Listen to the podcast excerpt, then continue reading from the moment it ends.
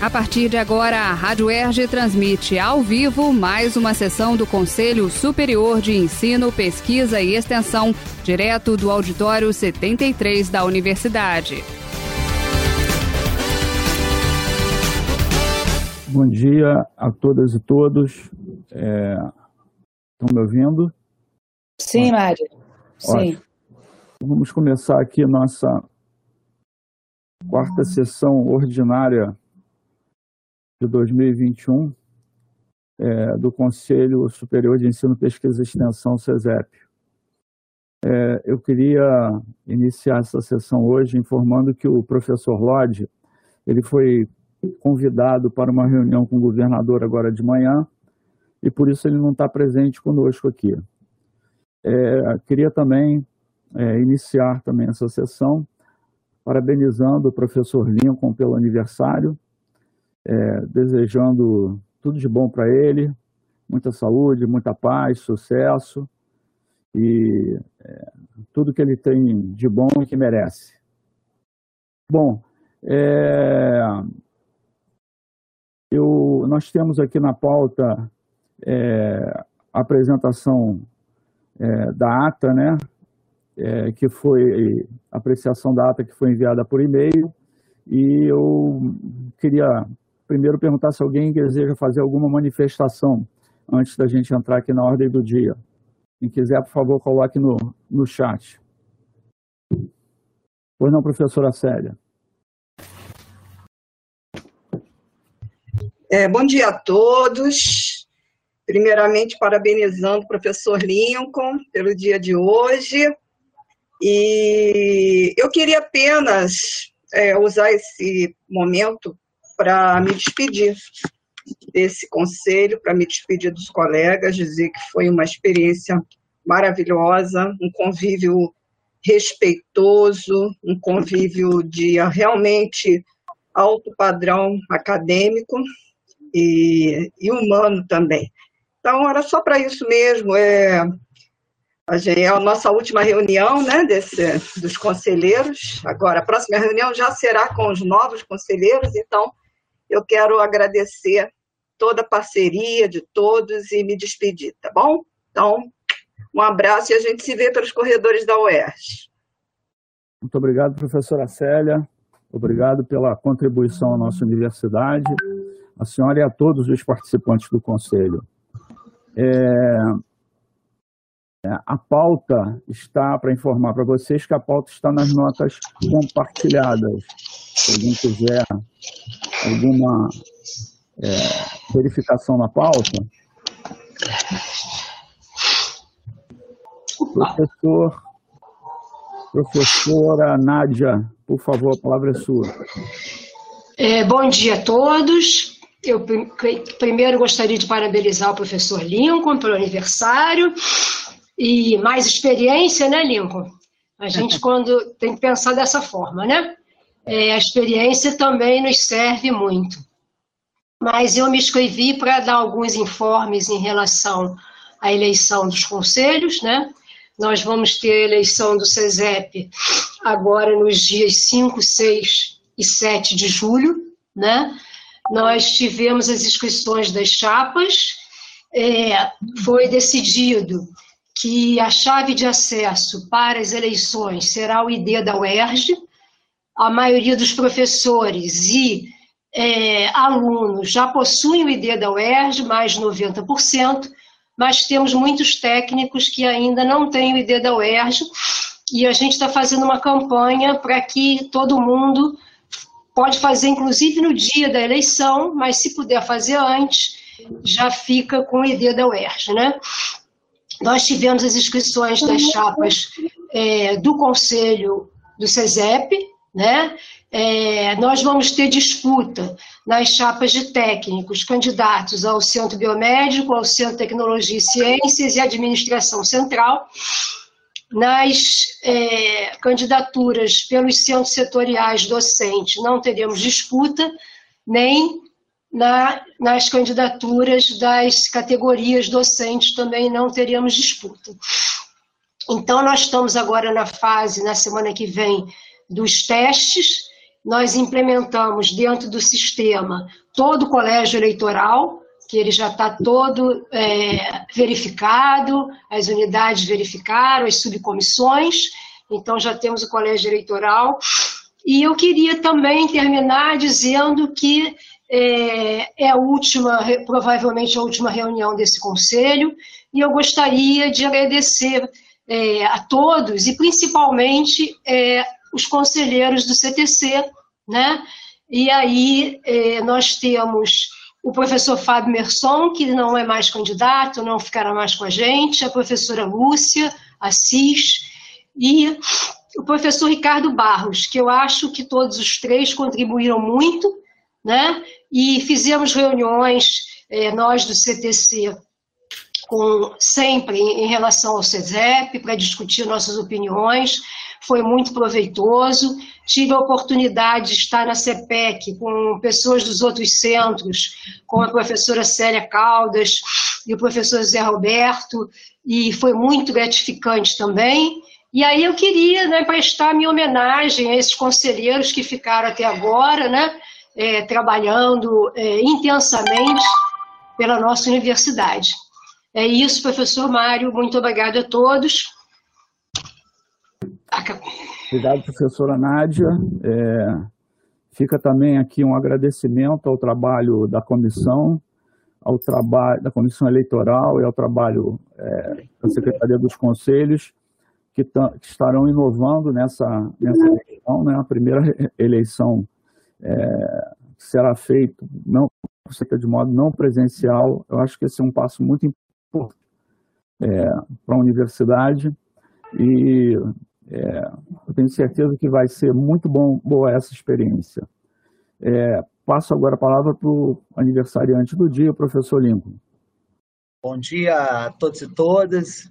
É, em primeiro lugar, eu queria agradecer a, a lembrança de vocês, a memória, é, e dizer que estar aqui no CESEP com vocês, para mim, é um júbilo. Esse é um conselho, sem nenhum demérito ao conselho universitário, mas esse é um conselho onde a gente aprende juntos, muito, muito mesmo, onde a gente consegue entender sobre o funcionamento da universidade é, na sua.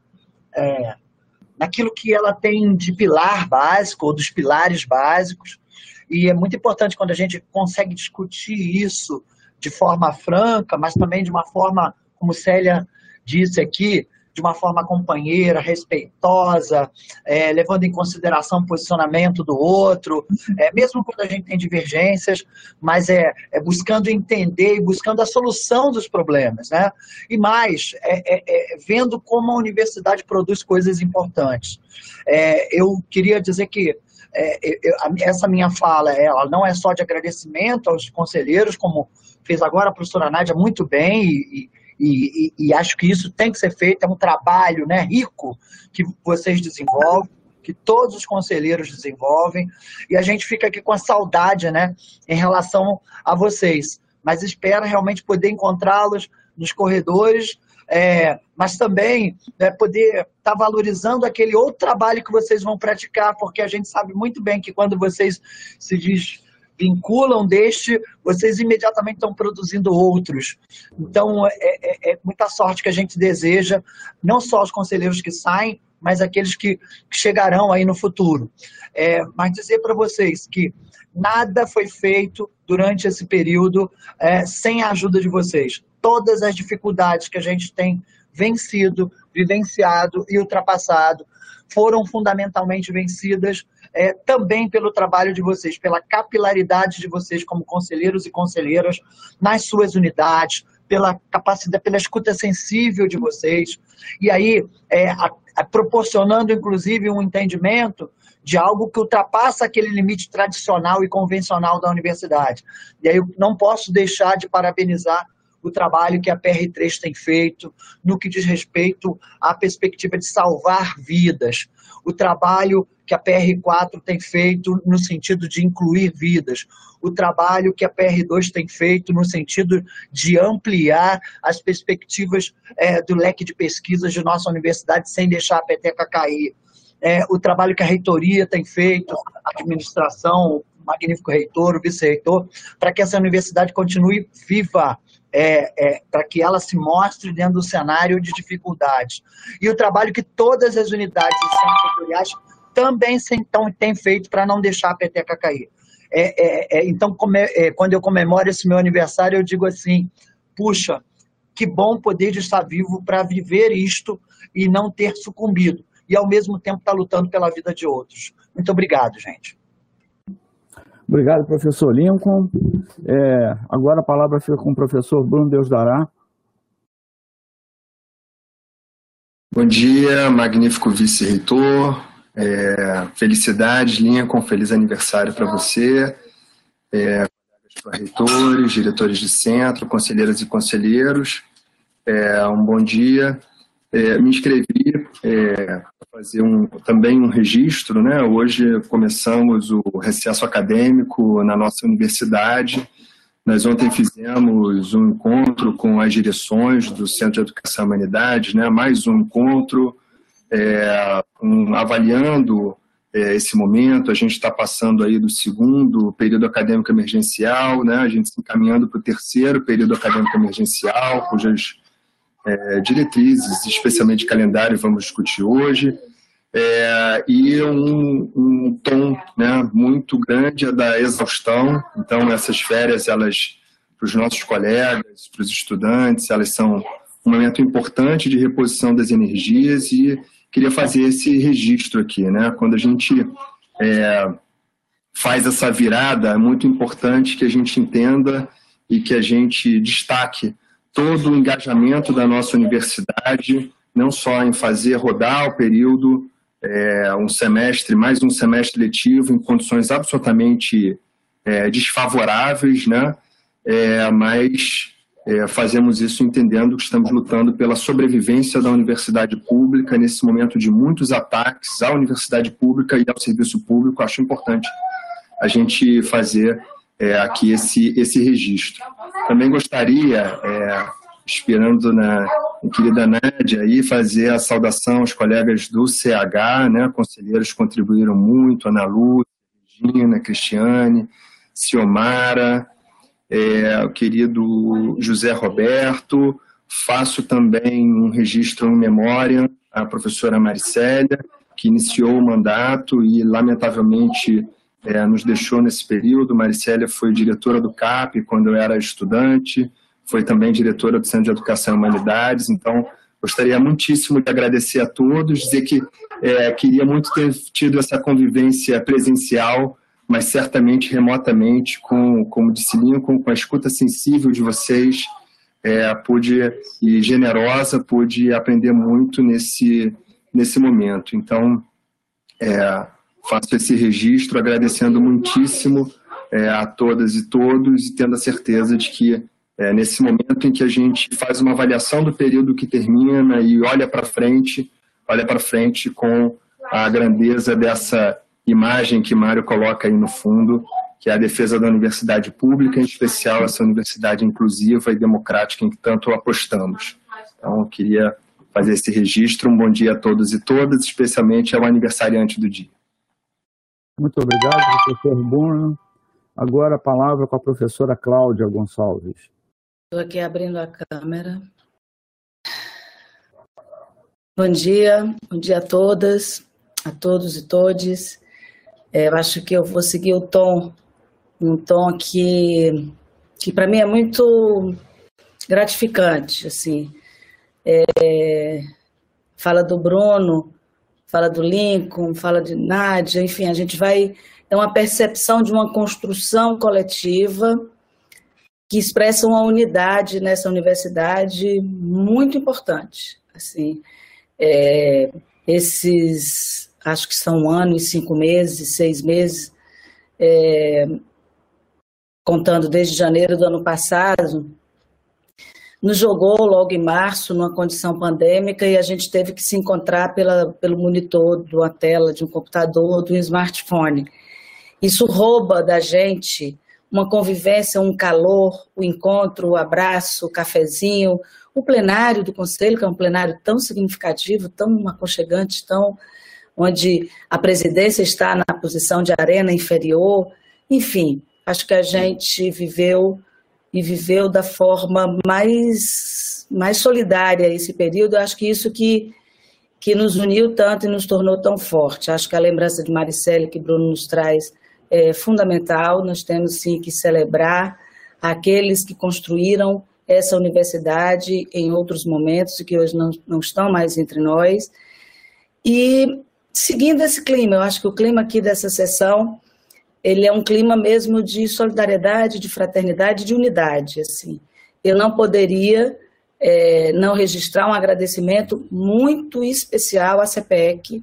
Eu trabalhei com é, a professora Nádia, que vai aparecer, mas a CPEC é pequena, e a Célia, o Roberto e o, e o, e o Fábio Masson não vão ficar é, nessa próxima legislatura. Não pensem que não vão ser convocados, porque a gente é, pode estar formalmente aqui ou acolá, mas a experiência que a gente tem vai ser sempre coletiva e sempre compartilhada. Nós conseguimos, nesse período, criar um sistema que faz com que a gente receba os processos com antecedência, que todos nós possamos ter um tempo para ler e que a gente discute é, coletivamente entendimentos, a gente tem aprimorado, inclusive, é, o formulário do CIEST em função dessa reflexão. Então, aqui é mais uma fala de agradecimento. Eu aprendi muito. Assim, é a minha primeira experiência como conselheira do SESEP, portanto, a primeira vez que eu tive na CEPEC, mas eu me deparei, eu convivi, eu aprendi com pessoas que já tinham essa experiência na CEPEC, que já tinham experiência no SESEP, que me fizeram muito, muito mais facilitado o processo então é, de aprendizado. Eu quero agradecer aos membros da CEPEC, quero cumprimentar todos os conselheiros que porventura não vão permanecer na próxima legislatura, dizendo que nos corredores ou nas comissões a gente vai precisar sempre de ad hocs para nos ajudar. Um beijo grande, ótima sessão para todos nós. Muito obrigado, professora Cláudia. Bom, não havendo mais inscritos, vamos agora fazer a, vamos a apreciação da minuta da ata da terceira sessão ordinária, realizada em 13 de maio de 2021, é, que foi enviado e que está em anexo né, da pauta. É, colocaria em discussão, alguém é, tem algum posicionamento a respeito da pauta, da, da ata? Se manifeste no chat, por favor. Em votação, alguém vota contra a aprovação da ata? Alguém se abstém? Por favor, se alguém se abstém, ah, manifeste na, na Ok, aprovado por unanimidade. Então vamos lá a ordem do dia. É, processo número 1, SEI 26.0007.010871-2021, Pró-Reitoria de Graduação PR1, adequa às deliberações número 14 de 2020 e número 18 de 2020 ao PAI 2021 aprova o calendário acadêmico emergencial 2021 dos cursos de graduação da UERJ e da outras providências, deferido na CPG. Palavra com o relator, professor Fernando Fontainha. Bom dia, bom dia, Mário, obrigado. É, queria inicialmente parabenizar o Lincoln, evidentemente, é, agradecer, é, na pessoa da Ludmila Erlan, o trabalho de todos os técnicos que tornam essa reunião possível nesse momento. Também me despedir e agradecer. Não, não sou candidato à renovação na legislatura, mas aprendi demais com todos vocês. Né? Creio no espírito da fala do Lincoln e também da Cláudia, ter podido irradiar esse conhecimento aqui para o IESP UERJ, a unidade que eu dirijo nesse momento né, uma unidade muito nova na UERJ e que a cada dia que passa tem mais e mais orgulho de ser UERJ. Né? Então, obrigado por tudo que vocês puderam nos ensinar e, e por essa troca, que não vai acabar, né, só porque eu vou sair do conselho. Então, obrigado por isso. Uh, vamos ao, vamos ao, ao, ao meu voto. Então, agora, bom dia a todas e todos, senhoras e senhores pró-reitores, senhoras e senhores diretores de centro, colegas conselheiras e conselheiros, magnífico vice-reitor. Já tendo, Mário, você anunciado a, a, a emenda, eu me permito ir direto para a leitura do relato tá, da matéria que trata da aprovação da deliberação do PAI 3 2021-1 e do seu anexo, o calendário acadêmico. Tá? Passo a leitura. Interpelada por uma emergência sanitária sem precedentes, a comunidade uergiana se viu diante de um dos maiores desafios da sua história, preservar a vida e a saúde de todos e, ao mesmo tempo, garantir a continuidade da universidade e da difusão dos seus bens públicos mais preciosos. No sentido de preservar a excelência acadêmica, a inclusão e a diversidade, todos os componentes organizacionais, instâncias, fóruns, órgãos de representação setorial, enfim, todos os segmentos uergianos se vêm engajando em debates, diálogos, avaliações, tomadas de decisão e ações tendentes a reorganizar nossa universidade para o enfrentamento dessa nova realidade. Compartilho aqui com todos o entusiasmo do avanço da campanha pública de imunização no município do Rio de Janeiro, que pôs agora, em 16 de julho, um dia muito importante para todos os profissionais do ensino superior. Muitas foram e são as iniciativas tendentes a mitigar os terríveis efeitos dessa crise para todos, notadamente para a nossa população discente mais vulnerável, já bastante sacrificada pelas imensas desigualdades brasileiras, bastante anteriores à pandemia. Dentre essas muitas iniciativas, a criação do PAI, período acadêmico emergencial, é uma das mais notáveis, bem como a sua continuidade no PAI 2 e agora em relação ao período 2021-01, o PAI 3, que é objeto desse parecer e deliberação desse Conselho.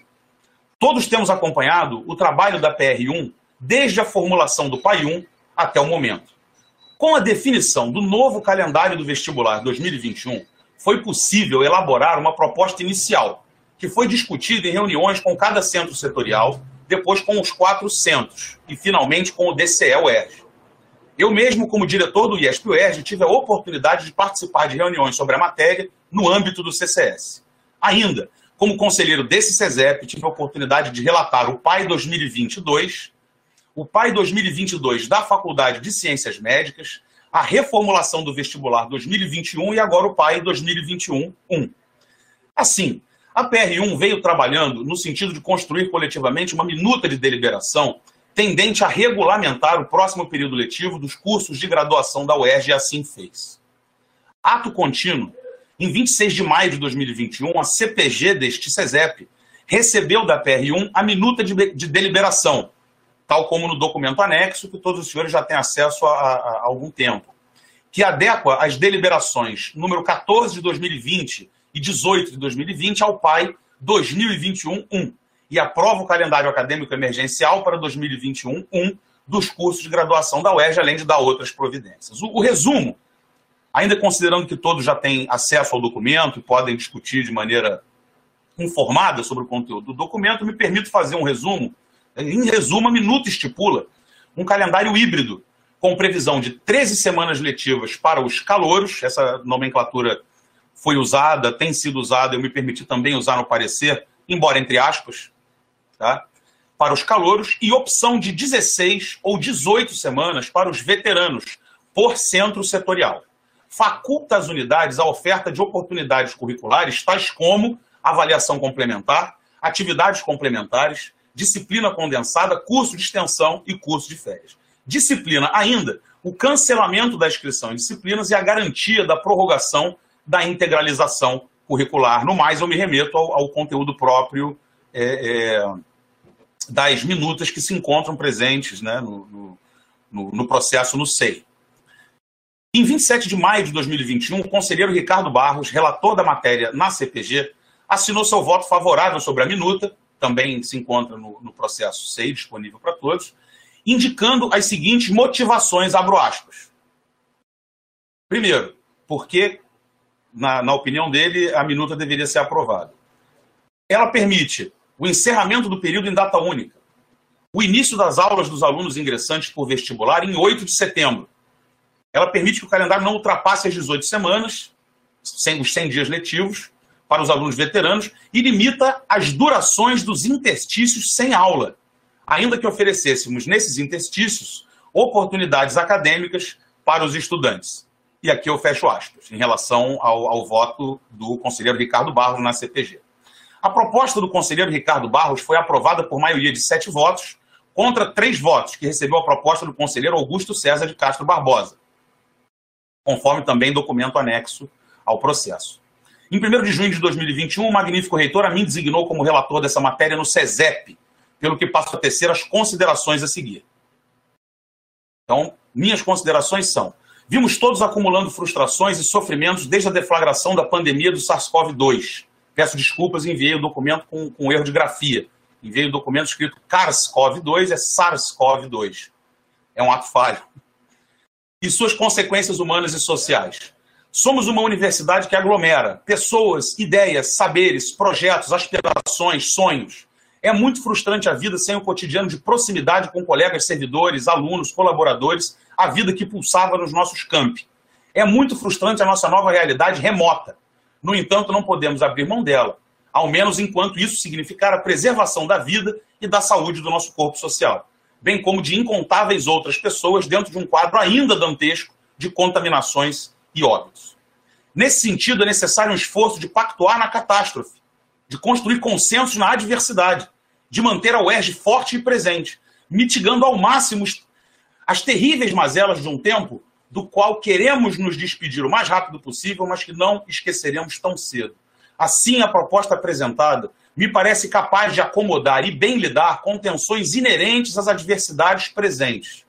Ela oferece aos docentes a possibilidade de um trabalho o menos extenuante possível, com duração de semestre que evita a perda de conteúdo e qualidade dos cursos. Permite a cada centro setorial optar pela, duração de semestre que melhor atenda às peculiaridades de seus cursos, sem grande disparidade entre as duas opções. Sobretudo, oferece aos alunos continuidade na relação com a UERJ, o que pode mitigar o desinteresse, a perda de cadência pedagógica, a desagregação comunitária e, sobretudo, a evasão. Nesse sentido, voto pela aprovação da proposta de deliberação e respectivo calendário acadêmico apresentada pela PR1 e aprovada por maioria na CPG deste SESEP. É como voto encaminhando a apreciação desse egrégio conselho. Muito obrigado, magnífico vice-reitor.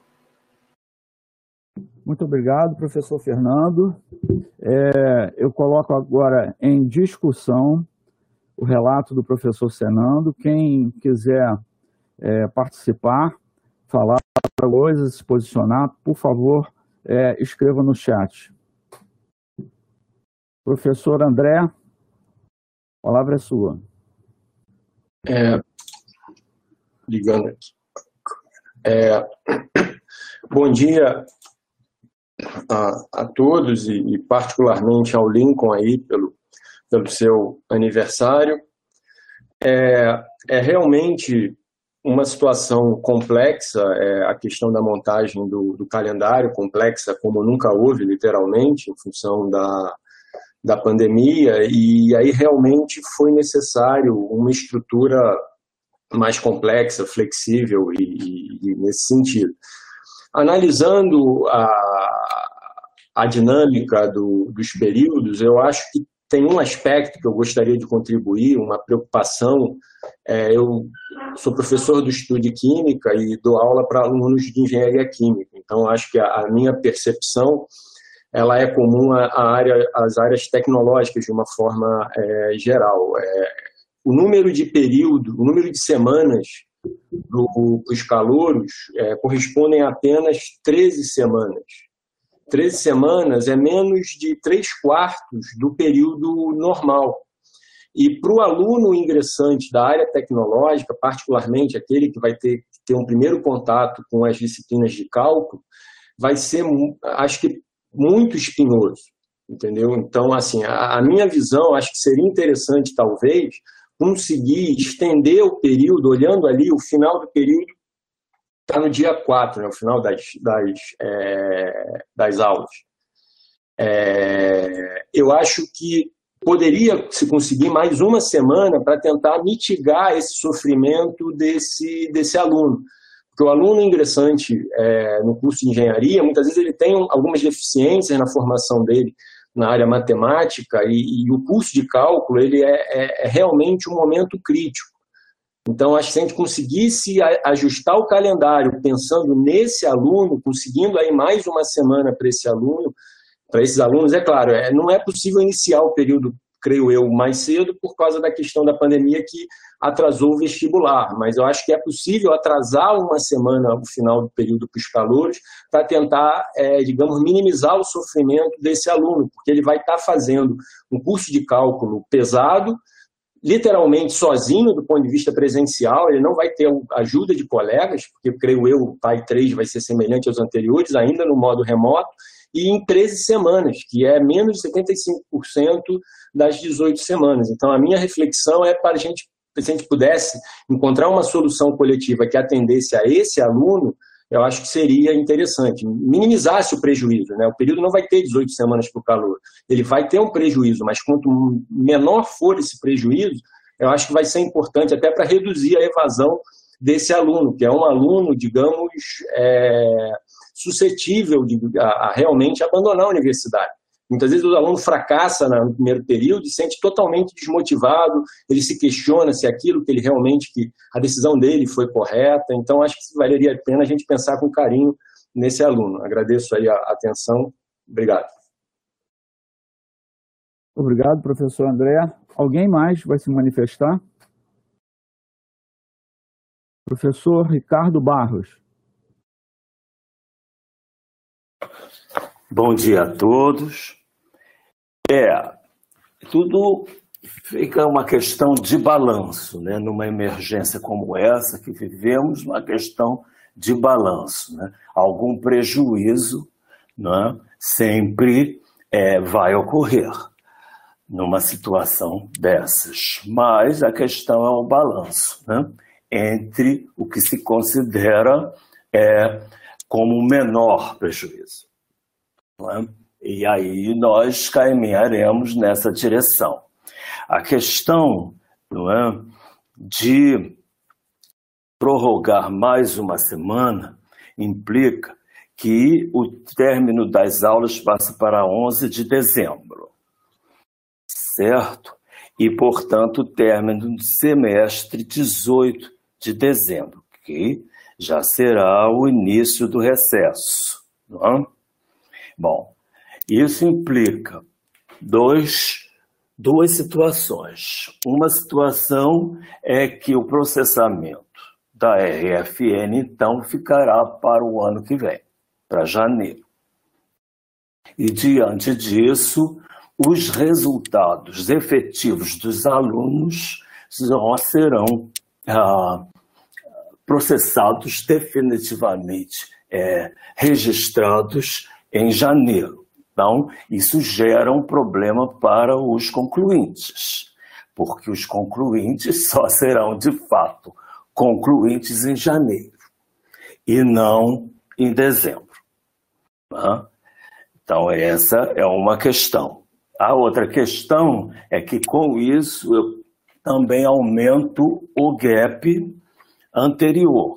Né? O gap hoje de oportunidades que nós temos de três semanas é? entre o término das férias dos professores, no dia 24 de junho, e o início das aulas em 18, 19 de julho, né, esse gap de três passaria para quatro semanas.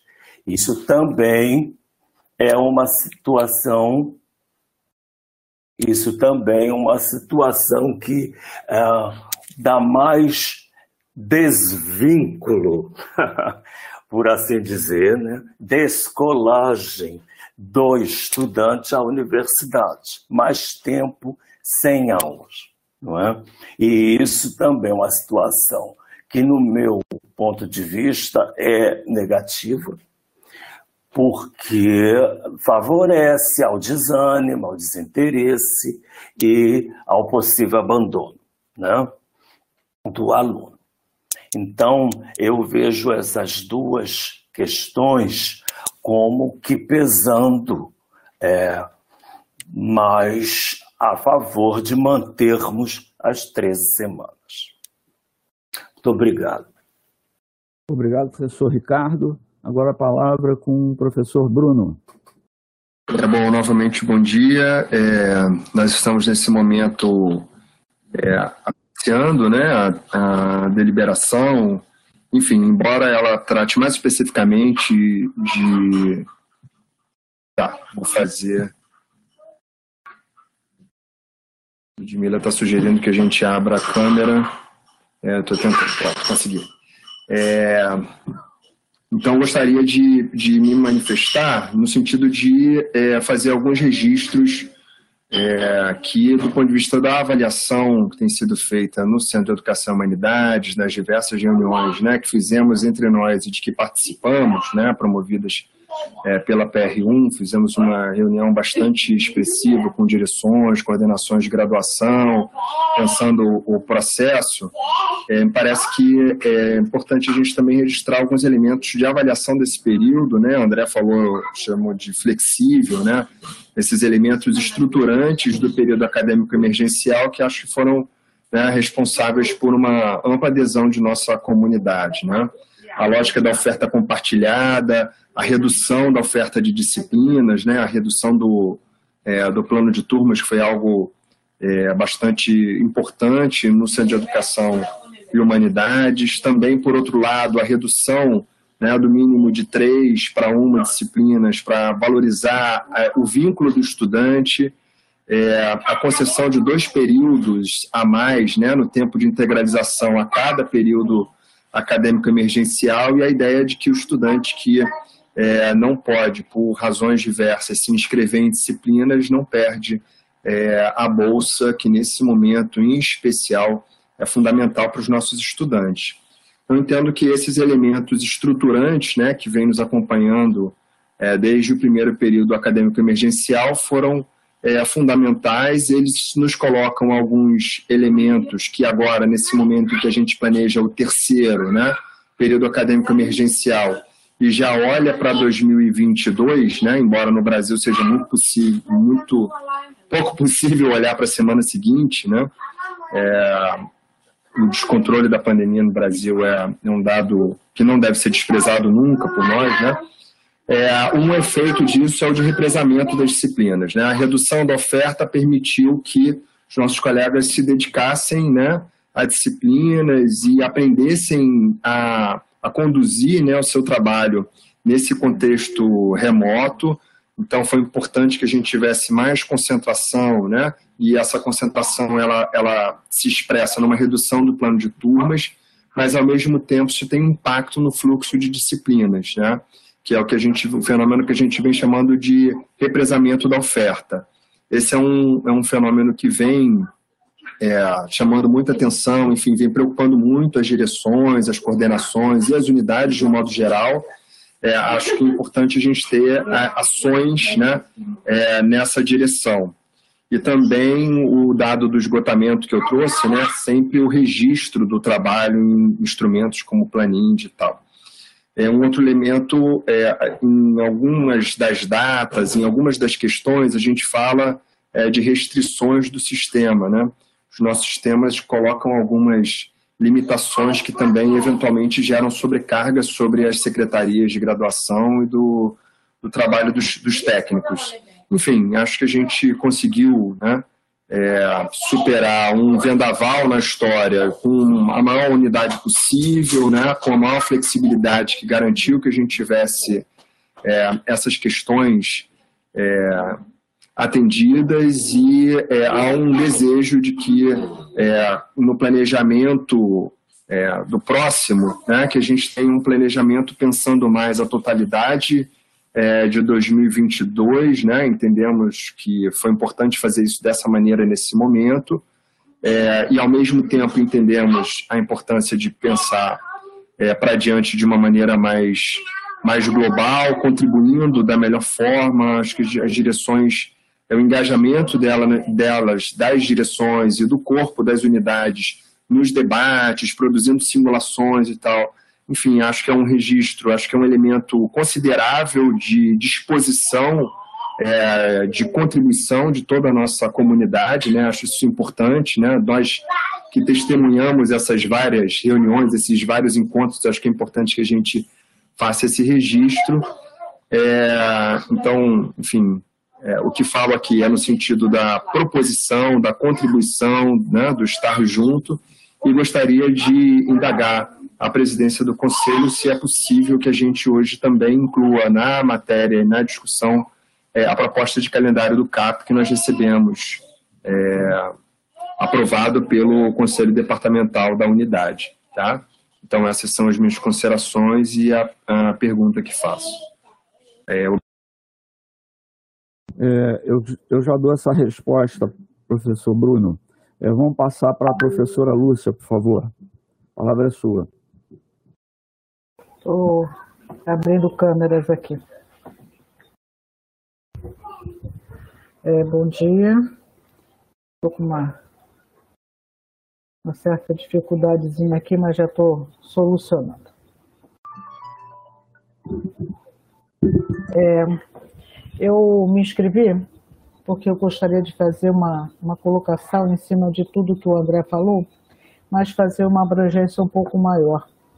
É, eu estou há muitos anos no, no CESEP, essa é a minha última reunião, gostaria até de agradecer, tá? foi uma, uma vivência muito boa para mim. Eu espero ter contribuído para a universidade. E uma coisa que, que me preocupa muito, professor, é, é a formação desses alunos que estão chegando. Sabe, nós não podemos fechar os olhos ao que vem acontecendo no ensino médio. A dificuldade que os nossos alunos, principalmente os nossos alunos que vêm por reserva de vaga, a dificuldade que eles estão tendo de ter o, o seu ensino, tá? os preparando para o ensino superior.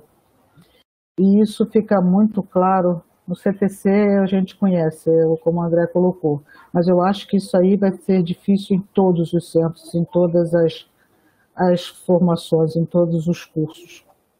Inclusive, isso foi uma fala minha na, na CPG, a questão até da, do número de semanas no, em cada centro, né? Porque temos que formar bons profissionais de saúde, temos que formar bons profissionais em todas as áreas. E, e essa preocupação eu continuo com ela. E todos sabem que as disciplinas de primeiro período, principalmente no CTC, eu não tenho conhecimento para falar aqui com tanta, com tanta convicção como tenho do CTC, de que nós temos uma reprovação muito grande por falta de preparo desses alunos ao iniciar os nossos cursos e com 15, 18 semanas a gente já tem dificuldade, já temos uma, uma reprovação alta e cada semana que se ganha é, uma, é um grande ganho, é um grande ganho. Por que mais uma depois, por conta da entrada do vestibular? É, então eu gostaria que as pessoas refletissem um pouco, tá? Não sei se por ser um processamento de RFN, não poderíamos fazer isso com uma velocidade maior ou durante até o recesso, não sei se a necessidade de um servidor ficar à frente da máquina ou só a máquina que, que gera esses documentos, não sei, estou perguntando. É, então, eu, eu gostaria muito que se pensasse nisso. Agora, outra coisa também que eu gostaria, é, houve uma proposta feita na CPG pelo professor Augusto. Só quem estava na CPG sabe que proposta foi essa tá? porque no relato diz ela foi uma, uma, proposta vencida.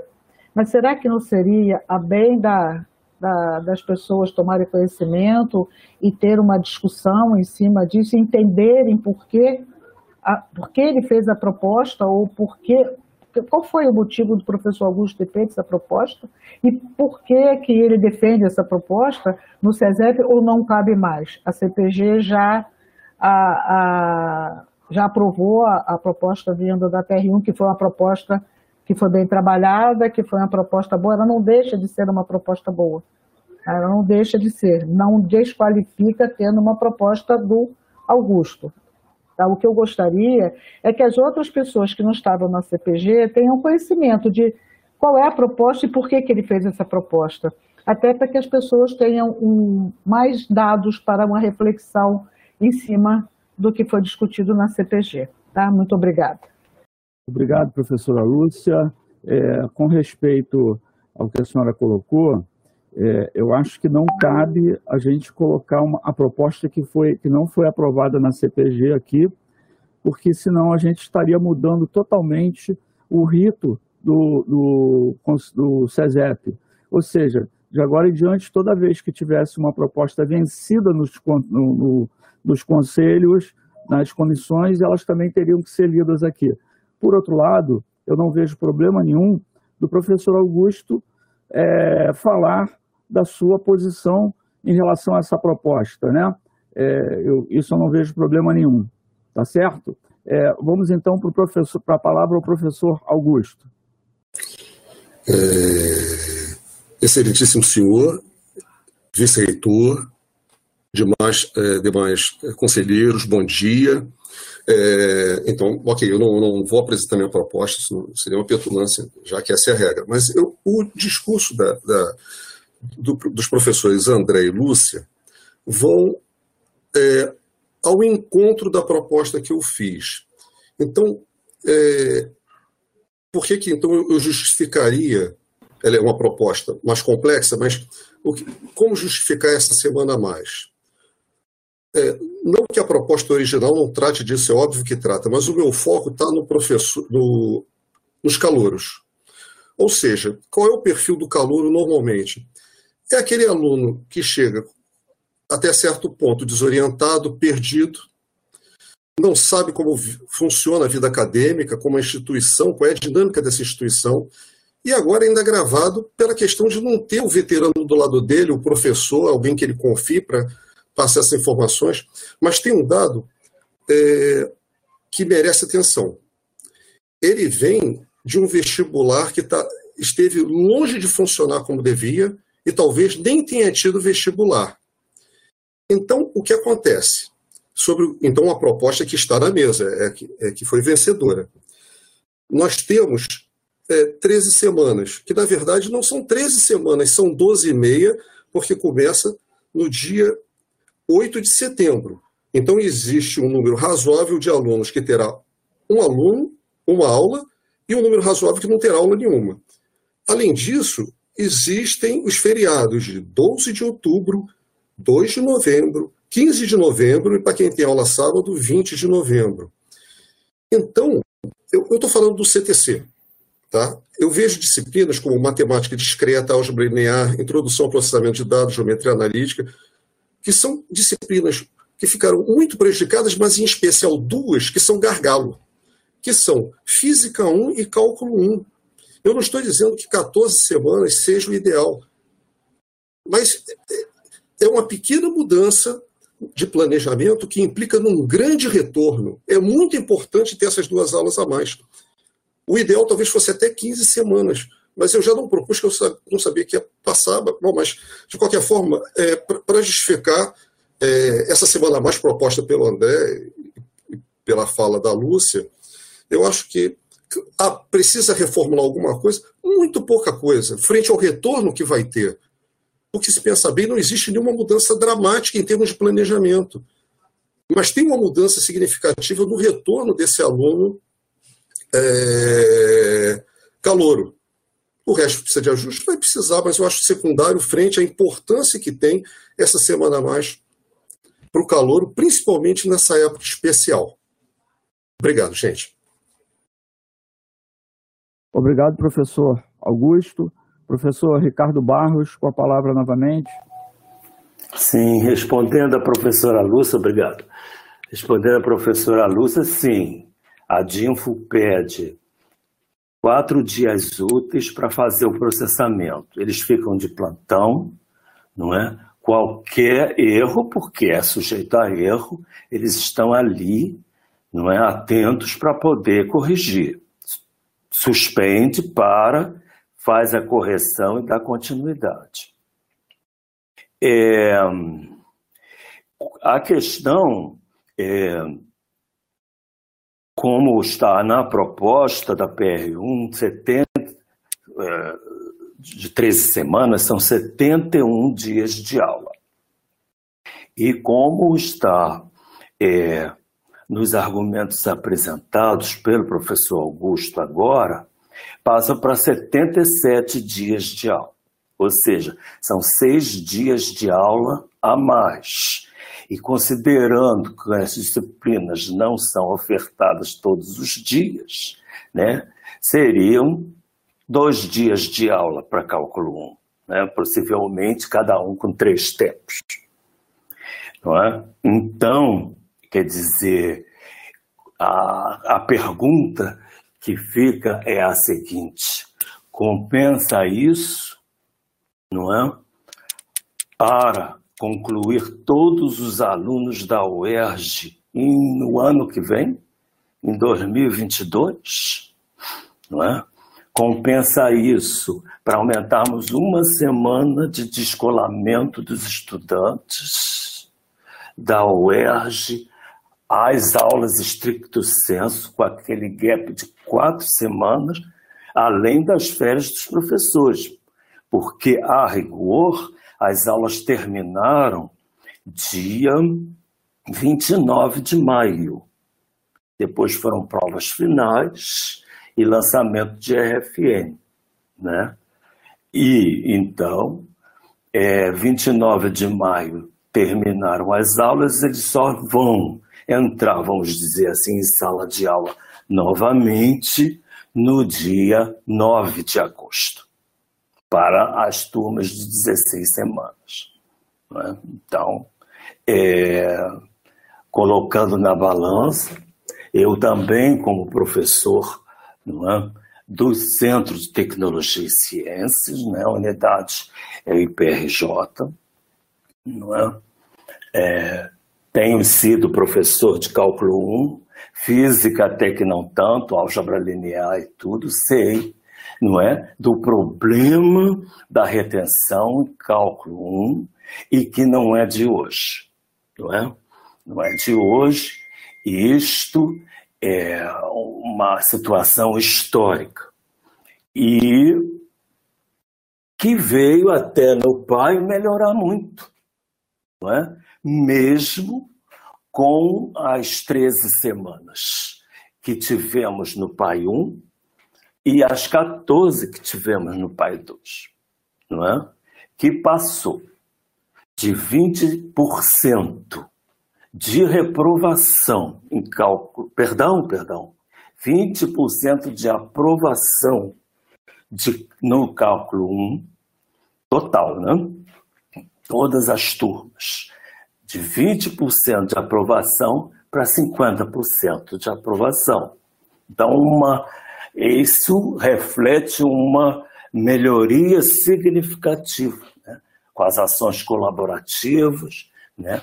com as ações síncronas e assíncronas. Então, é, nesse sentido, eu não vejo realmente que seis dias vão é, modificar todo um quadro, né? ou que vão colaborar minimamente para todo um quadro de reversão dessa situação. Não vejo né? isso de mesmo. Né? E a ponto de sacrificar os concluintes de toda a universidade que receberão seus históricos escolares atualizados no ano que vem. Obrigado. Obrigado, professor Ricardo. É, informação muito relevante essa que o senhor colocou aqui sobre índice de reprovação em cálculo. Interessante. Falava com o professor André. É. Eu, é como eu acho que o, como o professor Ricardo Barros colocou realmente é, é, é uma questão é que a gente vai ter que encontrar um ponto ótimo. Não tem a solução, digamos, ideal. A solução ideal seriam 18 semanas presenciais, mas, digamos, desse Éden nós fomos expulsos pelo vírus. A gente vai ter que lidar com as situações, com, com os recursos que nós temos e tentar fazer escolhas nessa, nesse sentido. É, professor, a, professor, a, a, as questões que o professor Ricardo Barros colocou são, são pertinentes.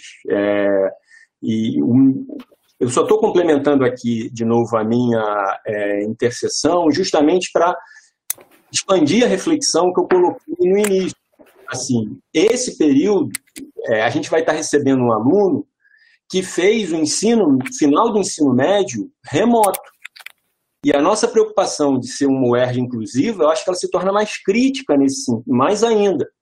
Porque é, a gente recebe diferentes perfis de aluno e é interessante que seja assim, interessante que a gente consiga refletir a totalidade da sociedade.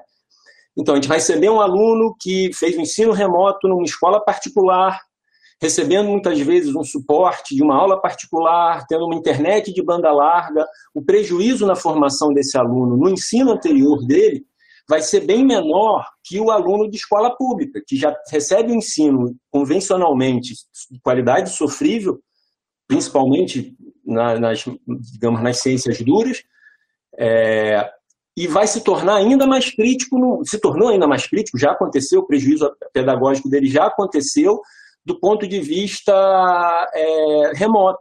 A gente sabe que o Estado não foi efetivo em criar ferramentas para poder resgatar esse aluno.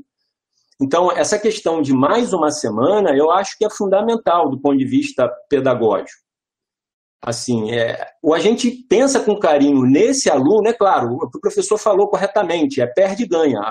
Você vai ter um prejuízo do veterano receber o documento em meados de janeiro, mas que impacto isso vai ter na vida dele de forma crítica?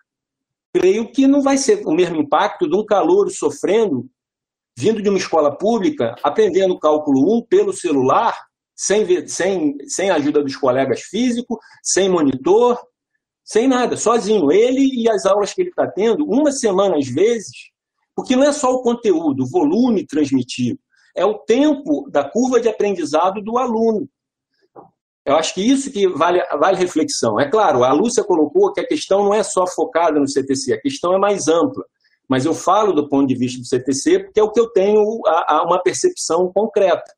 Eu acho que o debate é esse, pedagogicamente, será que a gente não poderia sacrificar, e tem um certo sacrifício, o professor Ricardo Barros tem razão, sacrificar um pouco os nossos filhos mais velhos pelo aluno caçula, pelo filho caçula que está nascendo prematuro? Essa reflexão que eu trago para o debate. Obrigado. Me permite uma parte? Pois não, professor. É, mas isso não está refletido no resultado. Professor. Porque o que acontece é que sofreu tanto e a aprovação aumentou. Professor, a proficiência é diferente da aprovação. A gente ainda não tem uma percepção se o mecanismo remoto de aferição da proficiência do aluno realmente foi efetivo. Reduziu a reprovação. Mas a questão é, eles aprenderam? Eu não sei. Esse, esse debate ninguém sabe. A gente só vai ter essa percepção clara ao longo do tempo. A, a, forma que então, a gente. Então, talvez a gente não consiga argumentar nisso agora, né? Tem que não, esperar. Mas a, pode, mas a gente pode argumentar, é. professor, que mais tempo não vai prejudicar o aluno, concorda? Mais tempo vai ajudar. Senão a gente vai pensar, se menos tempo remoto foi melhor, quando voltar à situação normal, a gente faz dessa forma. Seis dias. Seis então, dias, não acredito nisso, professor. É, a questão, é um debate pedagógico, professor. É é um debate pedagógico. Acho que a essência do, do, do CESEP é essa, é a, o pedagógico. A minha visão é pedagógica. Esse aluno que está entrando é um aluno em risco. Se a gente puder dar uma semana, pensa, o que é uma semana? Para um aluno que está lá tentando se manter com a cabeça fora d'água, eu acho que é importante. Qualquer ajuda que a gente puder dar, foi o que o, o Augusto falou, não é uma panaceia, não é achar que uma semana vai devolver a gente para o paraíso entre aspas. Não vai. Isso aí a gente não vai conseguir. É sempre controle de danos, é mitigar o dano. A minha percepção, a minha angústia é esse aluno. Esse aluno a gente ainda não recebeu. O aluno que a gente recebeu no PAI 1 e no PAI 2, ele fez ensino médio presencial, antes de surgir a pandemia. A pandemia agora vai vir o primeiro aluno filho da pandemia, literalmente. O ensino médio dele foi remoto. Entendeu, professor? Acho que a, série temporal não pode ser extrapolada em função dessa questão também. Isso que é, minha, é só uma preocupação pedagógica, gente. Eu estou pensando. Não, a minha também é pedagógica, tem fundo pedagógico né, em considerar que seis dias, que não são seis dias, são dois dias de aula, é, vai fazer essa alguma diferença. Eu sei que não está se propondo que vai fazer uma grande diferença, mas eu não vejo nem alguma diferença. E, se, bom, é ponto de vista. É, é ponto de vista, professor, porque a, a, o argumento também se inverte. Vai fazer uma diferença o aluno esperar uma semana? O nosso aluno veterano ficar mais de uma semana? Eu vai... acho que sim, para aqueles que vão conseguir algum emprego, para aqueles que querem um CREA, para aqueles que querem aplicar para uma pós-graduação. Professor, as pós-graduações elas, elas não vão, não vai fazer diferença para o aluno. Ele vai ter o documento dele início de janeiro. Nós já fizemos, nós já terminamos período final de, de dezembro, já quando não é a primeira vez. Não sei, é uma questão foi o que você falou, é perde e ganha. A minha preocupação é. com esse aluno. É, é, Senhores, é, vamos todas as pessoas aqui. Tá, mas não. Oportunidade para todo mundo falar. Tá, tá obrigado. Só a minha percepção no debate, tá? Obrigado. Agradeço a, a, a palavra, a oportunidade. Obrigado, professor. Obrigado, obrigado professor Ricardo. Obrigado. É, agora a palavra para o professor Lincoln. Eu queria, antes, dizer que, a princípio, eu não concordo com a inclusão do calendário do CAP, porque esse calendário chegou hoje, chegou hoje para a CPG e não passou, perdão, chegou hoje para os conselhos e não passou na CPG. É, pelo que eu me lembro, é, esse, esse, esse assunto teria que passar na CPG, mas como o professor Lincoln vai falar agora, e como ele é presidente da CPG, vamos ouvir também, eu pediria também a posição dele em relação a isso. Professor Lincoln, palavra é sua. Bom, gente, é, é muito bom, como eu disse lá na minha fala, poder estar no CESEP e fazer o bom debate, né? Esse bom debate, eu acho que ele é fundamental e a gente vai aprendendo com ele e vai vendo como é que a produção do sentido sobre um determinado objeto social, nesse caso aí, é, são alguns objetos, né, que eu não resumiria a calendário, tá? mas ao processo de formação e, incrivelmente, como essa discussão, ela, ela é muito pedagógica, e aí a gente precisa é, tomar muito cuidado quando a gente é, pensa é, como é o estudante que a universidade vai receber. É, eu já estou colocando isso para vocês, porque, na verdade, eu não penso a formação do estudante da universidade como sendo aquela que se garante no momento do acesso, mas aquela que se, se realiza ao longo do processo. Né? É, e aí, eu fico um pouco preocupado quando a gente é, caminha para a discussão é, e objetiva a discussão sobre a forma de semanas. É lógico que a proposta da PRU não ama 13 semanas, né? Na verdade, inclusive, a nossa proposta inicial era até de menos semanas em função de, de outras circunstâncias. E ela, dialogada, que foi com os centros e unidades, subiu para 13 semanas para os calouros. E, e isso eu acho que foi um ganho, sim. Mas é verdade que a gente não pensa a universidade como uma universidade só de calouros ou só de veteranos. Ela é uma universidade que precisa cuidar de todos os processos de formação de todos os seus sujeitos. E aí, quando a gente entendeu que há não só no calouro uma entrada, mas todo um processo que vai ser discutido à frente.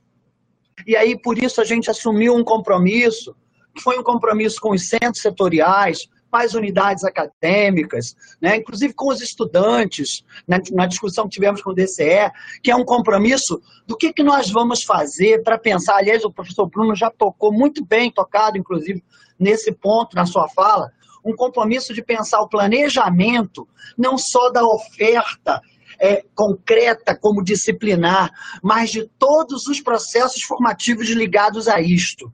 Acho que isso é muito importante. E aí, é, é, é dialogando aqui com meu querido professor André, é, e aí posso dizer com muita clareza, assim, André, você é um querido porque você sempre foi muito responsável em todos os seus relatos, eu sei a, da responsabilidade que você tem como docente, assim como igualmente Augusto, assim como igualmente Lúcia, é, que trazem este bom debate. É, é quando nós pensamos na lógica das 13 semanas, em primeiro lugar, a gente pensou na lógica da inclusão desses estudantes. E aí, não existe o estudante ideal como nunca existiu. O ideal da entrada. O aluno formado antes de entrar no processo de formação da universidade. Ele está sempre em formação. Portanto, cabe a nós, é, vou usar aqui um pouco, peço até desculpas à professora Dirce, né? É, a, porque eu vou usar um pouco Ortega y Gasset quando diz que eu me relaciono com as minhas circunstâncias. Né? E eu preciso cuidar delas e salvá-las. Mas essas circunstâncias, elas são sempre dinâmicas. Portanto, eu não posso pensar a disciplina A, B ou C como estanque. Eu preciso entender se neste momento, exatamente neste momento da história da humanidade, é mais importante que eu esgote todos os conteúdos de cálculo 1, tentando fazer com que o aluno, ou recuperar do aluno, todas as deficiências que não são só de conteúdos, são deficiências ou situações de inquietude psicossociais que ele viveu, se é neste momento que eu vou fazer isto. E aí o nosso pensamento não foi esse. O nosso pensamento foi um pouco mais alargado. Nesse momento, as 13 semanas nos servem para trabalhar aquilo que é possível, aquilo que é necessário para dar continuidade aos processos de planejamento e de associação com esses alunos que vem posteriormente. Aliás, eu quero dizer que, nesse sentido, essa disciplina, é, como o professor é, Ricardo Barros apontou, é, ela tem feito isso. É, é, incrível, né? Eu não sei quantos, quantas dezenas de professores de cálculo nós temos, mas é incrível como a, a perspectiva da colaboração, talvez nessa disciplina, tenha gerado um impacto positivo nos seus resultados, porque eu vou partir de um princípio, eu vou partir, eu vou me negar a acreditar que nós ampliamos as aprovações de cálculo por uma facilitação no processo de, de avaliação né, dos instrumentos aplicados para os alunos. E aí é verdade que uma disciplina que historicamente representa uma retenção elevadíssima, talvez precise pensar a si mesma, assim como outras, para não demonizar cálculo. Eu acho que a gente precisa pensar, porque veja, mesmo aqueles alunos que já vinham supostamente muito bem preparados de fora da universidade ficam retidos. Então a questão não é somente destas circunstâncias de pandemia. Eu acho que existe uma questão de circunstância de pré-pandemia. E uma condição que a pandemia nos coloca de também repensarmos as nossas práticas docentes. Porque eu volto a dizer, não receberemos alunos idealizados. Nunca os recebemos. E quanto mais inclusiva esta universidade se torna, seja pelas suas políticas afirmativas, seja pelas suas necessidades de ampliação de atendimento, mas nós temos que repensar as nossas práticas docentes. E aí eu não, com isso eu não estou condenando a docência, muito pelo contrário, quem seria eu para me condenar? Né?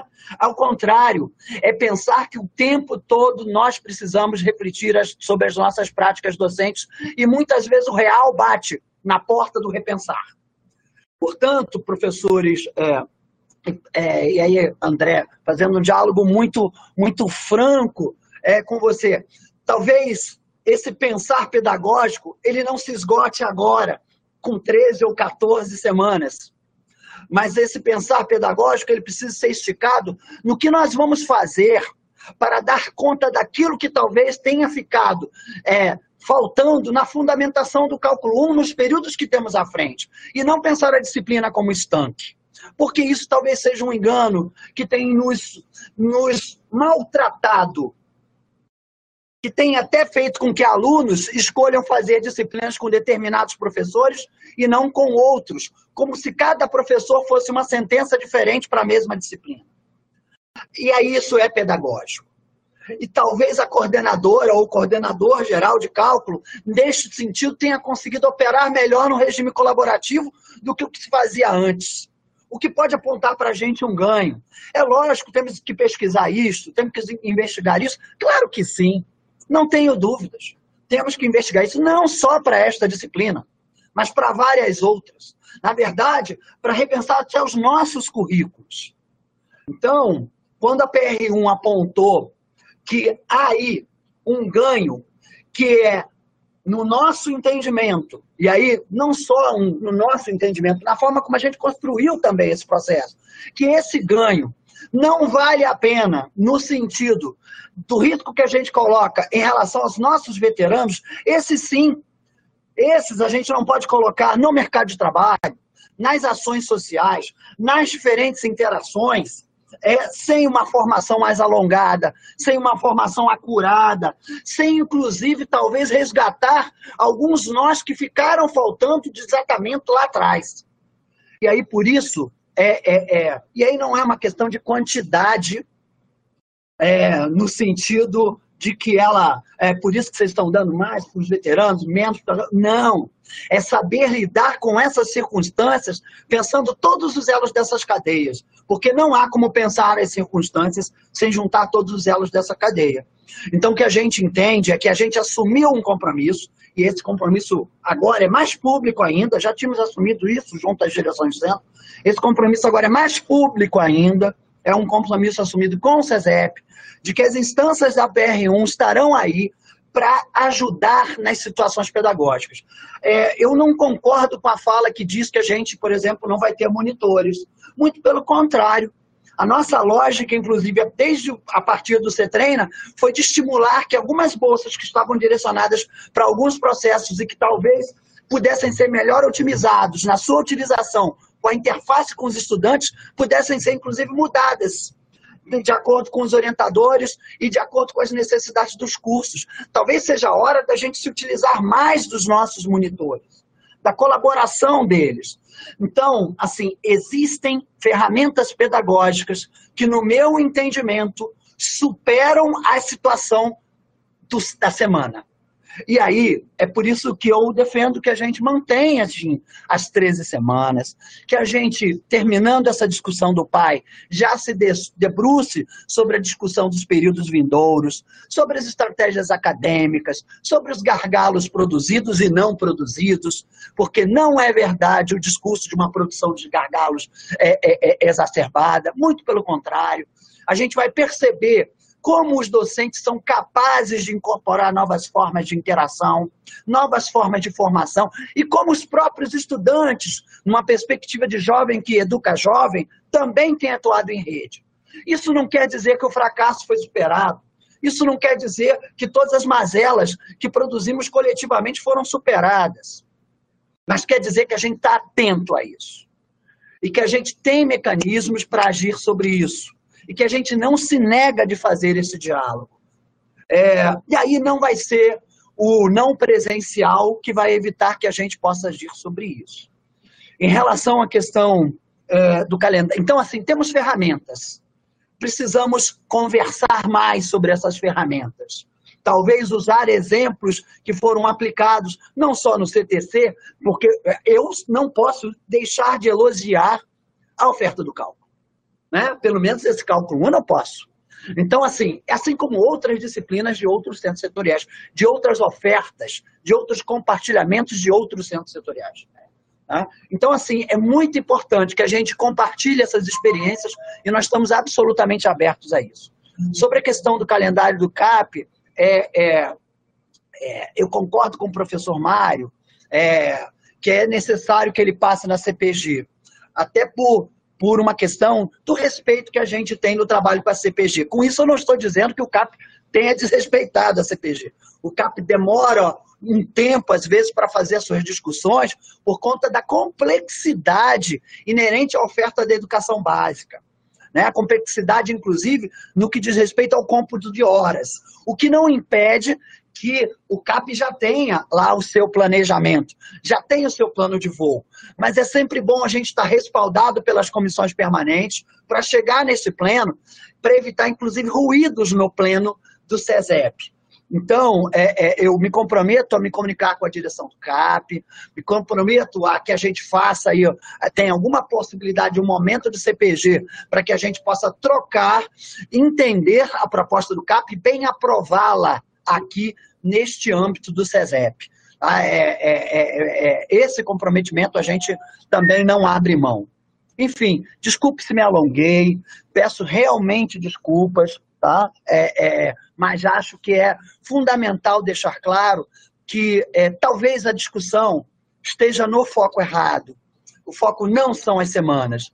Eu entendo que a, o foco aí é como é que a gente pode produzir um uma interface, a produção de conhecimento, um relacionamento de formação é, que, de fato, a, a, a, em 13 semanas, não esgote necessariamente a questão de tudo que eu gostaria de ofertar de cálculo 1 no mundo, mas que tudo que seja ofertado seja muito bem ofertado, para que, inclusive, permita que esse substrato que preocupou a professora Lúcia com razão, né, não deixe de ser trabalhado em outros momentos do processo formativo desses estudantes é, que a gente tanto preza.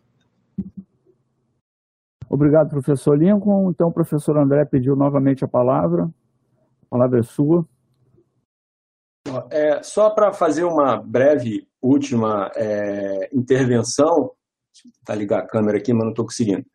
É, até para agradecer ao Lincoln, a, ele até que me citou nominalmente, até agradecer também, retribuir o, o carinho e, e poder é, agradecer a oportunidade do debate pedagógico, isso, e, e, acho que até uma reflexão, uma autocrítica, eu acho que nos falta é, oportunidades como essa, e não por nossa culpa, Muitas vezes as questões burocráticas nos sugam, mesmo nos debates do pleno, nós ficamos presos em questões de forma mínima, do ponto de vista de uma redação, que não são importantes, mas não tem a, a, a digamos, a questão fulcral do aspecto pedagógico. E, brevemente, sem contra-argumentar ou transformar essa discussão num, numa, num parafuso sem fim, é, Professor, eu, em nenhum momento eu fiz nenhuma ilação dizendo que os professores de cálculo reduziram o nível de exigência é só basicamente um cacuete, digamos, do ponto de vista científico, que é, correlação não significa causalidade. Assim, o fato da aprovação ter aumentado não significa que o aluno aprendeu mais. Isso é só, um, digamos, uma visão cética do ponto de vista científico. Perfeito, André. Mais elementos. Entendeu? Perfeito. Eu, nenhum momento eu fiz nenhuma ilação. É só a questão desse mundo novo, nós temos que ter dados sobre esse mundo novo. A gente não tem dados. Você me permite uma parte, André? Não, é, é, muito rápido, é, professor Mário, é muito rápido. É, é, e concordo com vocês, justamente por saber do seu rigor, né, da, da, da sua reflexão, é que eu entendo que é, a minha fala foi muito mais para espalhar, para afastar, inclusive da sua, ok? De uma possível interpretação da sua, qualquer senso comum que não fosse emancipatório qualquer perspectiva de senso comum que fosse negativar a discussão que você está colocando. Tá claro? Não, eu entendo, eu entendo. Mas, assim, é, uma outra questão, que a questão do desempenho dos alunos de cálculo, eu acho que é importante a gente poder receber a avaliação do PAI 1, PAI 2, como estava na deliberação.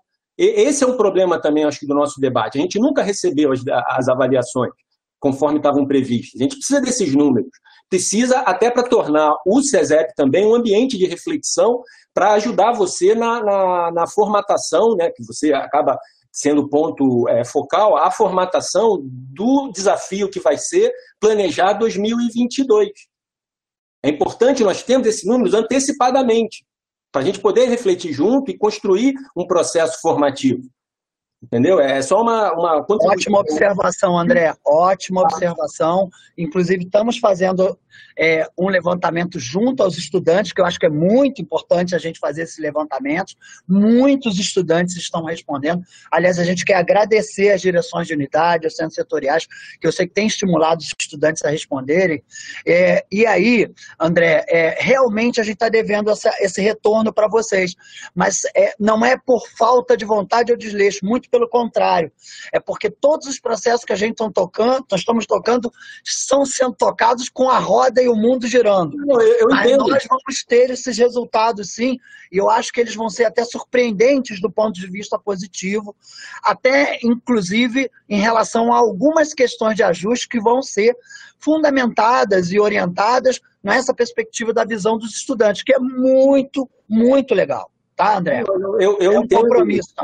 Não, eu entendo a sua posição, assim, é, você tem todo o fardo administrativo de transformar toda uma discussão pedagógica numa estrutura operacional. Isso acaba sendo a cruz, entre aspas, aí, que você carrega em função da missão do, do cargo. Nosso, assim, mas eu acho que a nossa câmara de ressonância aqui no CESEP ela tem que ser a reflexão pedagógica, sem, é claro, se despre das questões concretas de um calendário que tem que iniciar no tempo e terminar no tempo. Esse é o nosso, Cronos é o nosso algoz. Eu entendo isso. E, e eu acho que o debate não pode fugir desse aspecto, mas o aspecto pedagógico é inerente e o debate vai ser necessário.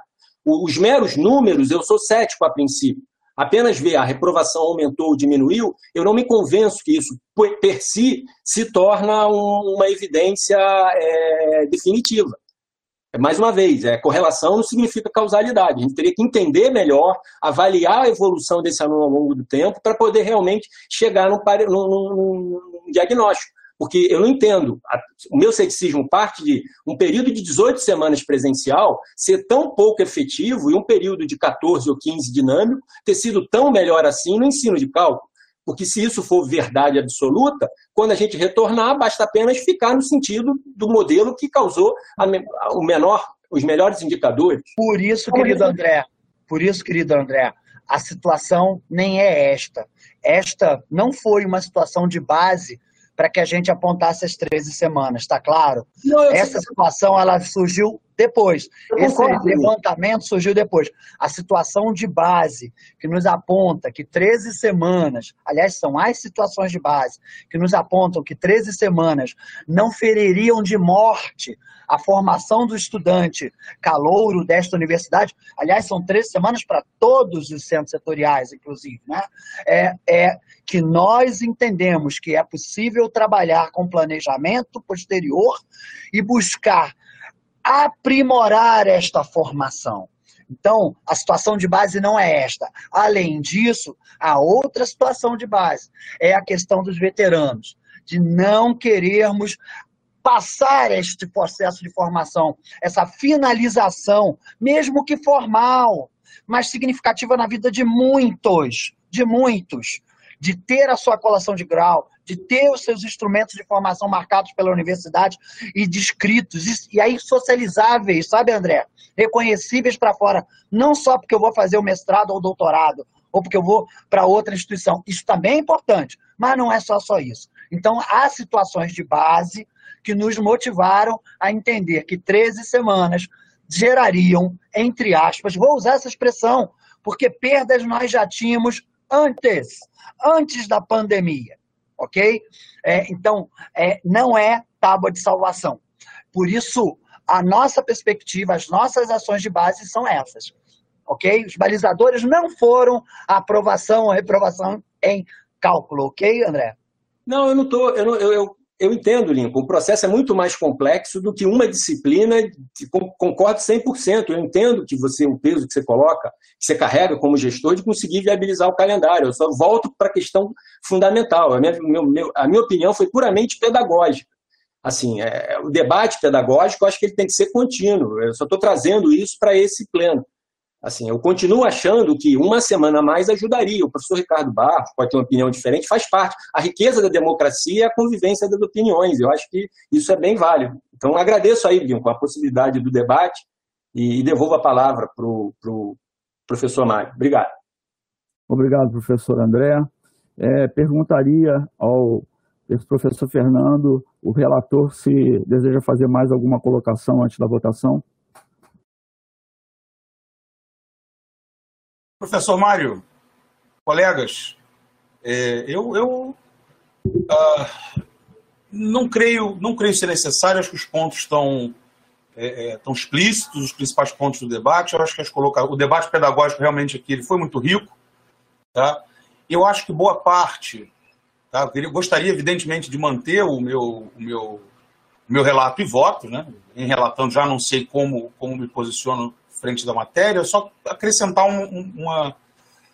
Né, quer dizer, as possibilidades pedagógicas é, previstas na, na, na, minuta, elas são tendentes a mitigar é, inúmeras preocupações de formação, como as elencadas aqui. No caso, disciplina de cálculo, várias outras disciplinas que também são basais na formação, no nosso caso aqui em Ciências Humanas, né, Introdução à Sociologia, como nós ministramos na graduação para vários cursos da UERJ, ela também é uma disciplina basal para a formação da reflexão científica de alto nível, ela, elas vão conhecer outras é, é, peculiaridades que podem, não é da melhor maneira possível, mas que podem, diante das possibilidades que a minuta coloca, serem mitigadas. E aí de, uma, de um, um sem número de, de, de, de possibilidades que já estão em curso né, e cujo balanço talvez a gente precise de um pouquinho mais de tempo para ter um balanço mais preciso do que aconteceu. Né? O processo formativo ele é, ele é realmente muito complexo. A gente, eu concordo com o André que a gente não pode também dar atenção demais a dados que estão aparecendo agora e já, já ter grandes. É, já elaborar explicações mais é, detalhadas, mas eu creio que as preocupações colocadas aqui não fazem da minuta apresentada, e tampouco da, enfim, e assim do meu voto, uh, vamos dizer, um voto, assim, não explicitam um não consenso. Né? Acho que são podem ser mitigadas pelas possibilidades da minuta. Desculpe ter me estendido, podia ter só falado, não, não tem nada a acrescentar. Obrigado. Obrigado, Mário. Obrigado, professor Fernando. Bom, então nós temos duas propostas, né? É, por favor, me corrijam se eu perceber de forma errada. Temos a proposta do relator e temos a proposta, a sugestão do, do professor André, que modifica a proposta do relator só no quesito do, do, do término do primeiro do pessoal que está entrando na universidade, estendendo mais uma semana. É isto? É, eu poderia fazer rapidamente o um esclarecimento, professor? Não, não a, minha, a, minha, colocação foi puramente pedagógica. Quem, assim, quem realmente tornou uma proposta concreta, eu acho que até deveria poder explicar melhor, não explicar, não voltar à discussão, só facilitar para dar subsídio ao senhor colocar em votação. Foi o professor Augusto. Eu coloquei uma questão pedagógica. Como ela se operacionaliza? Porque a gente vai votar uma questão operacional. Como é que ela se operacionaliza em números? Eu acho que o Augusto é que tem a, a uma proposta. Ok. Então, então vamos lá. Professor Augusto, está é, tá contemplado com a, a, a votação sendo de dois pontos. Primeiro, a proposta original e a proposta 2 seria a proposta original com modificação de uma semana a mais nos, nos alunos que estão entrando na universidade agora. É isso? É, bom, apenas para eu não ser petulante e apresentar algo que, indevido, que eu posso apresentar se for desejado. É, em princípio, é, a proposta né, que está em discussão é levar o final do dia 4 do 12 a 11 do 12. Obviamente, tem ajustes a fazer, eu tenho os números, posso fazer, mas eu não quero ser petulante. Se for permitido, eu faço. Em princípio, sim, é levar do dia 4 do 12 para o dia 11 do 12 o final do, das aulas dos calouros. Posso colocar o resto se, você, se vocês quiserem. Ok. Então, é, o senhor, o senhor queria acrescentar mais alguma coisa além disso?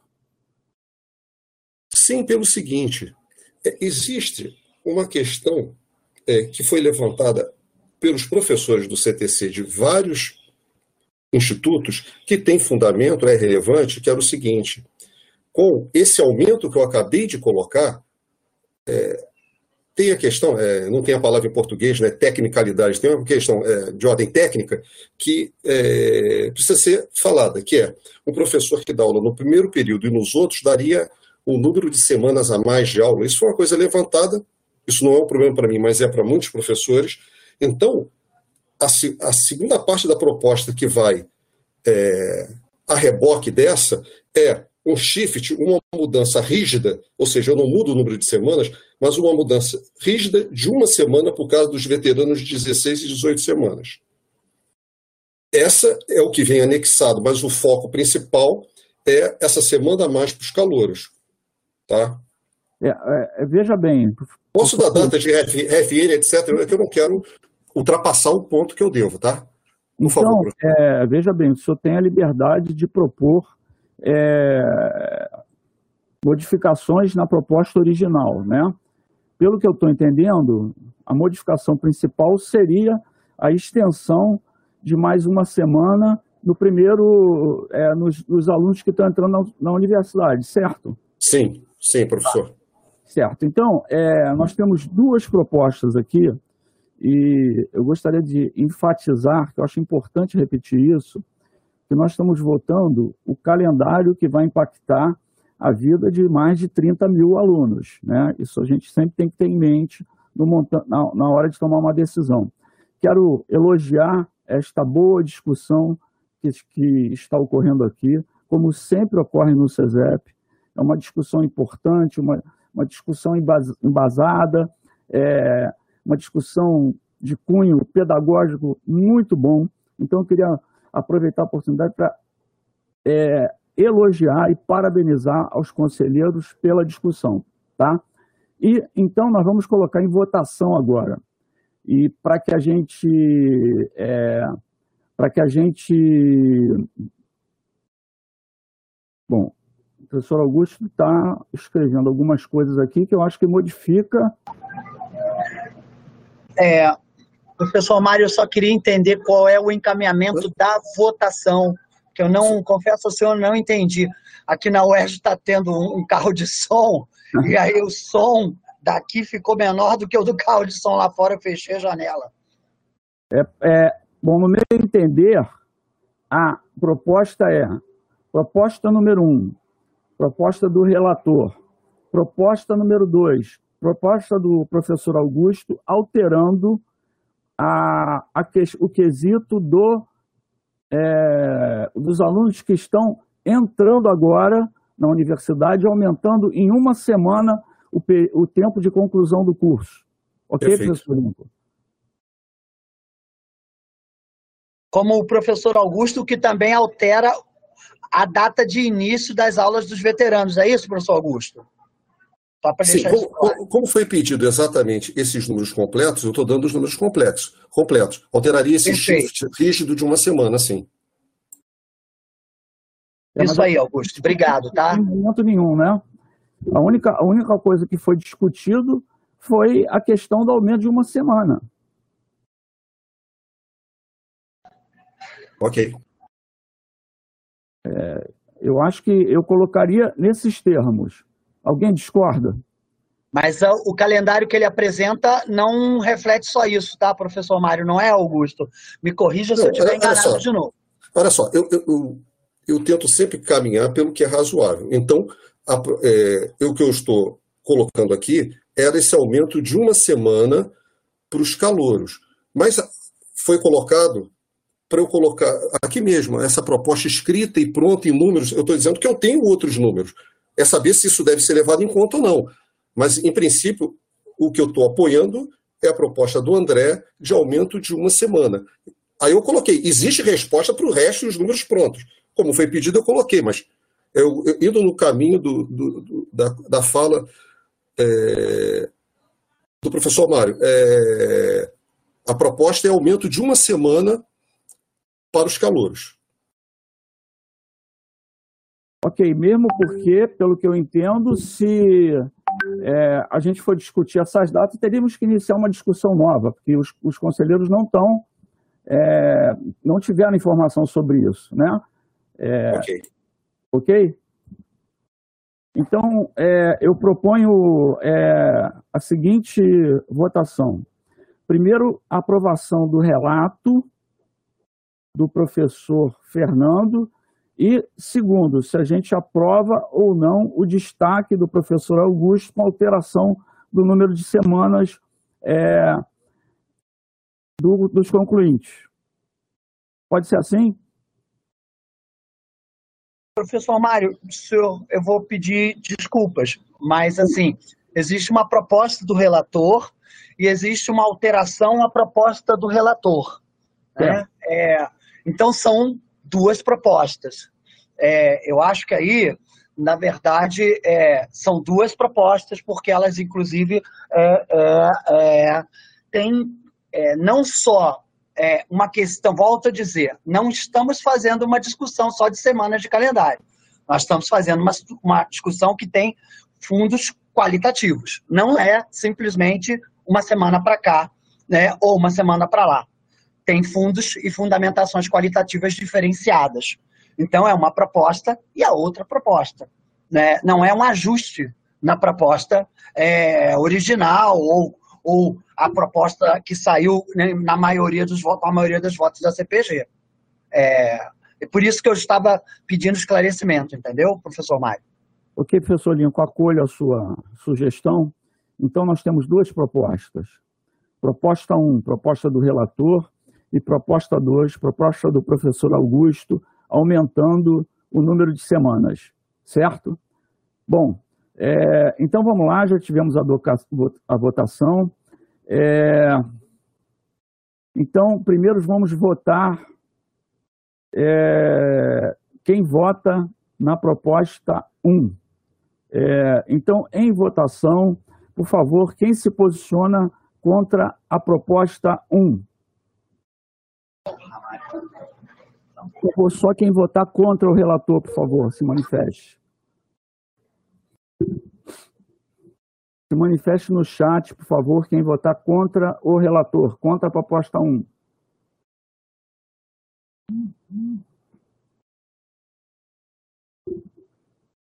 Bom, é, pergunta a Ludmilla se ela conseguiu anotar tudo aí. Ok. Agora, quem vota a, a contra, é a favor da proposta 2. A favor da proposta 2. Mário, isso não é a mesma coisa que votar. Desculpa, desculpa. Pode ser, tudo bem, desculpe. É, alguém se abstém?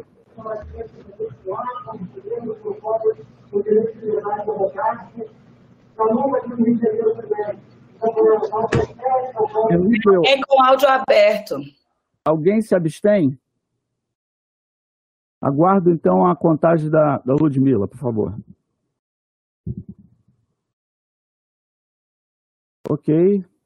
Então, aprovado por maioria a proposta do relator, com cinco votos contrários. É... Seguindo a nossa pauta aqui, é, o ponto número dois da pauta foi retirado de pauta. Certo, Ludmila? Ok, então nós temos apenas processos para homologação. É, eu gostaria de pedir que, enquanto eu fizer a leitura dos processos de, é, de votação, de homologação, que todos ligassem as suas câmeras para que a gente possa dar um pouquinho de calor humano nessa última reunião do SESEP e para que isso fique registrado, ok? Pode ser o pessoal abrindo as câmeras, os que puderem, nesse momento. Bom, é, pergunto eu aos senhores, algum, alguém tem alguma coisa a solicitar, a falar sobre a homologação dos processos que estão na pautas aprovados pela Comissão Permanente de Pesquisa e Pós-Graduação, os cinco processos. Se alguém tiver, é, por favor, se manifeste no chat. Ok? Então, alguém é, em votação? Alguém se abstém? Então, homologados por unanimidade.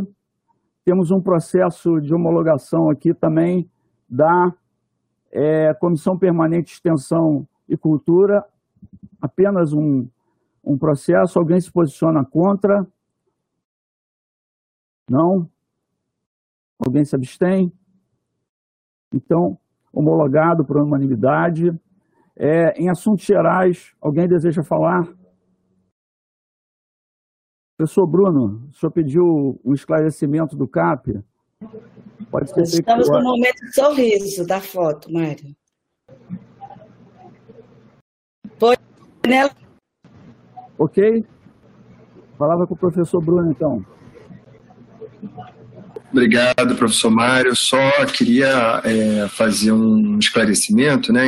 Fiz a indagação sobre a possibilidade de é, né, o calendário do CAP, é, o calendário é, do CAP, né, ele segue é, as determinações específicas para a educação básica, né, é, então, enfim, elaborado pela, pela unidade, foi submetido ao Conselho Departamental da unidade, é, e, enfim, recebemos é, o centro e a PR1 a proposta é, ontem, né? E, e, nesse sentido, analisando a proposta, entendi que é o arco de calendário proposto é, na matéria. Foi por essa razão que é, me sentia a possibilidade de analisarmos o processo, uma vez que ele não altera a lógica da, é, da proposta, né? mas entendi o, o rito é, proposto pela presidência,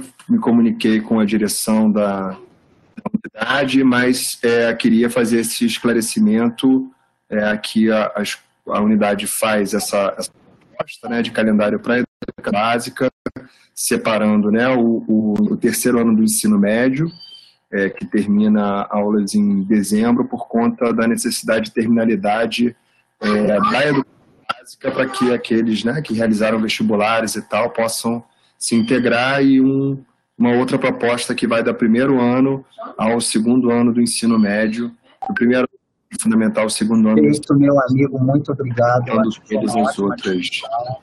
Eu acho que... Ok, Lincoln, seu áudio está aberto aí. Professor Lincoln. Enfim, era esse esclarecimento de porque me sentia à vontade para fazer a indagação à mesa, porque entendo que a proposta estava contida, mas ela vai à apreciação, então, da CPG. Obrigado. Obrigado. Mais alguém gostaria de falar em assuntos de interesse geral? Não, eu estava, na verdade, peço até desculpa, meu calendário, meu microfone estava aberto, porque eu estava, e vou revelar aqui em off, agradecendo o relato do professor Fontainha, e ele deve até, se tiver com a câmera aberta, rir aí da, da confidência que faço agora. Na verdade, é, professor Bruno, é, eu já tenho até um relator escolhido para essa proposta na CPG. Eu nem preciso dizer que vai ser você esse relator, tá? Mas eu acho é, interessante a gente trazer a proposta aqui. Eu também não vejo prejuízos, tá, Bruno? É, na aprovação da proposta no, no, na, na, próxima sessão do CESEP, e, e, acho que a gente pode dialogar com a direção do CAP, é, exatamente porque a gente não vai impedir que ela já se ajuste à perspectiva do Pai 3, tá bom, Bruno? É, é, é, a gente conversa isso e não vejo problema nenhum. Só para a gente realmente fazer isso, chegar aqui, ter um relato que todos entendam, tenham tido acesso com antecedência, para a gente aprovar com tranquilidade, tá bom, querido? Ok. Ok, obrigado, Lincoln, obrigado. Bom, então, é, eu queria desejar, agradecer primeiro é, o, o, trabalho de vocês aqui em prol da universidade, dessa, dessa, desse colegiado, é, desejar aos que vão poder tirar férias, excelentes dias de férias, aproveitem bem, aos que não vão poder, nos encontraremos brevemente aí, aí durante esse período de férias e uma, dar uma boa tarde para todo mundo e um grande abraço. Enorme abraço, saúde a vocês. É um prazer trabalhar com vocês. Enorme abraço. Feliz aniversário, Lincoln. Beijo, gente. Beijo, Zé. Beijo, beijo, Disse, chefe, Ricardo, Paulo Roberto. Tchau, tchau. Fui. Você ouviu na Rádio Erge mais uma sessão do Conselho Superior de Ensino, Pesquisa e Extensão, direto do auditório 73 da Universidade.